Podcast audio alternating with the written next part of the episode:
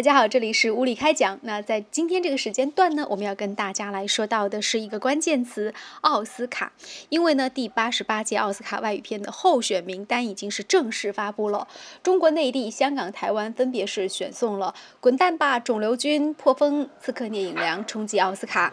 与其他的七十八个国家的地区代表选送的这个电影进行角逐。那么这部《滚蛋吧，肿瘤君》呃，是取代了之前呢有。可能会冲击奥斯卡的《狼图腾》，那取代原因很简单，就是《狼图腾》呢，这个导演还包括主创都有很多是外国人，法国人和其他国籍的人，取消了这个代表外语片冲击的这种资格，所以与此而同时呢，选中的就是这个八零后导演导演的《滚蛋吧，肿瘤君》。那这部电影呢，有媒体就说呢，它是有一点符合奥斯卡的这种选择标准的，因为它是一个根据真人真事改编的故事，但这里呢也会让人有。一些比较质疑的地方啊，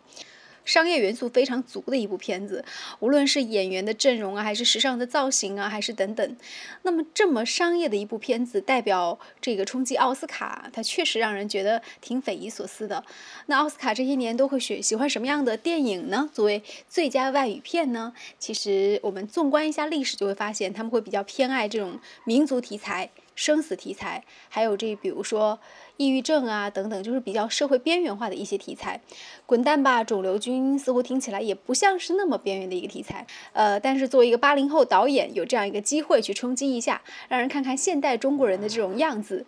我觉得也不错了。让大家看看现在的中国，其实已经真的不是多少年前大家印象中的那个贫弱的中国了。好，那下面的时间呢，我跟大家来梳理一下。呃，那么其他的国家有一些比较精彩的片子，这次来参加角逐。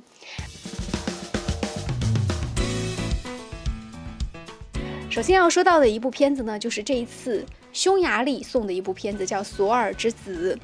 我们刚刚说奥斯卡喜欢比较边缘的题材，那么这一次呢，匈牙利这个片子就是比较。边缘的题材，这部电影呢是戛纳主竞赛单元评审团大奖得主。它的设定呢是一九四四年的奥斯辛威，那么在集中营当中的工作的一个场景。那当时呢，一个派遣队，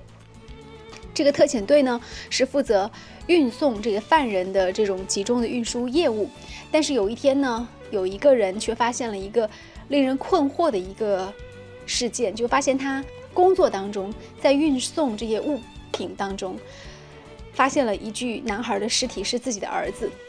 于是呢，他一心要拉到一位犹太人，然后帮助自己的儿子下葬，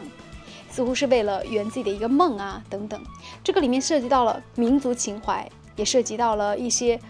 战争和政治等等一些元素，拍的还是挺，我觉得这部片子如果在国内上映的话，应该票房不会很好吧。呃，但是它确实拍的挺艺术的，然后也是会讲述一段比较残酷的历史。我们来看一下罗马利尼亚这次选的一部片子叫《喝彩》，同时呢，它还讲述了这个人民对于自己和他人的看法，还有和少数民族之间的互动，而且是生动的重现了时代四音的这种音调。呃，这部电影是获得今年柏林电影节的一个最佳导演的英雄奖啊，也是个艺术电影了。再看一下瑞典，瑞典这次选送的一部电影名字叫做《寒之雀境》，呃，这部片子也是人性三部曲。那这部电影去年是曾经获了金狮大奖的。我们再看一下智利，智利这次选送的电影叫《神父俱乐部》，这个不多说就知道讲的是什么了。奥地利选送的电影名字叫做《晚安，妈咪》啊，这部电影讲的是一对漂亮的双胞胎男孩和母亲生活在一栋漂亮的乡间大房子里的这种故事。母亲的头上是有一个诡异的绷带，而且发生了很多离奇的事件。这是一个有着恐怖片的呃心理惊悚片，走的是北欧的这种冷暴力的路线。我们再看一下这个冰岛，冰岛这次拍的电影名字叫《公羊》。嗯，这个电影讲述的是独居的老人和社会隔离的这种生活状态，但是呈现的又是一种挺温情的感觉。这次香港选的电影是《破风》，这个电影是由彭于晏、呃窦骁还有崔始源、王珞丹来共同主演的。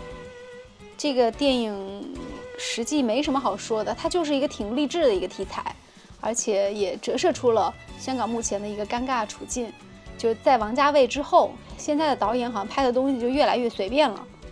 我们再来看一下中国台湾这次拿出的电影，还算是一个诚意之作，而且之前也得了奖。《刺客聂隐娘》，侯导的电影，无论是技术、灯光、人物造型，还有整个历史的还原，都有炉火纯青的地方。这是侯孝贤导演的一部电影，在戛纳电影节上是获得最佳导演奖。那这部片子是不是也拍得太安静了？这个可能跟奥斯卡的这个整体的氛围，不知道能对得上。我们看一下日本，邻国，日本这次拍出的电影叫做《百元之恋》。呃，这部电影讲述的是一个年过三十的女性，在遭遇了一系列的挫折之后，然后通过拳击来治愈自己的故事。它不是一个一般的励志套路，但是却有着，呃，比较强的这种治愈性。它不是个鸡汤电影。我们再看韩国，韩国也是一个挺怪的电影，叫《思道》，追思的思，悼念的悼。它讲的是出身显赫的世子思道被父亲关进米柜子里，活活饿死的故事。我们再来看一下法国，法国拍的这部电影的名字叫做《野马》，讲的是五个姐妹的故事啊，就是五个姐妹和几个男生比较天真的这种打闹，却被认作是不检点的丑闻，然后他们就被关起来了。但他们为了逃离这样的生活，做了很多努力。再来看一下土耳其，土耳其这次拍摄的电影叫做《西瓦斯》，那这部电影讲的是十一岁的少年救了一个牧羊犬，然后通过这个牧羊犬啊，他改变自己生活的一个故事。让自己变得很受欢迎。克罗地亚拍出的电影叫《太阳高照》，讲的是这个南斯拉夫战争的故事，战争与爱情的一个片子，其实挺大陆套的。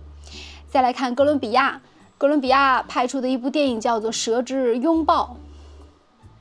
科学家的一个故事啊，讲的是科学家在这个亚马逊丛林当中寻找失落文明的一个故事，然后也是有神秘的植物，有信仰，有宗教。希腊。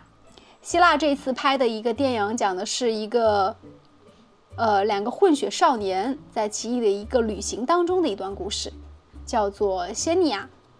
再看约旦，约旦这次给出的电影叫《西部》，就是寻找在失落的这个沙漠当中的这种游牧民族的意志力。再来看德国，德国这次给出的片子叫做《缄默的迷宫》。德国的片子，我们看到他其实也是每一次都是还想回到这个奥斯维辛的集中营，所以这次的片子也跟这个有千丝万缕的联系，讲的是一个这个年轻人去搜集这个集中营幸存者的这个工作当中，后来发现自己处在一个迷宫当中的故事。这就是我们梳理到的今年即将要角逐最佳外语片的这些电影。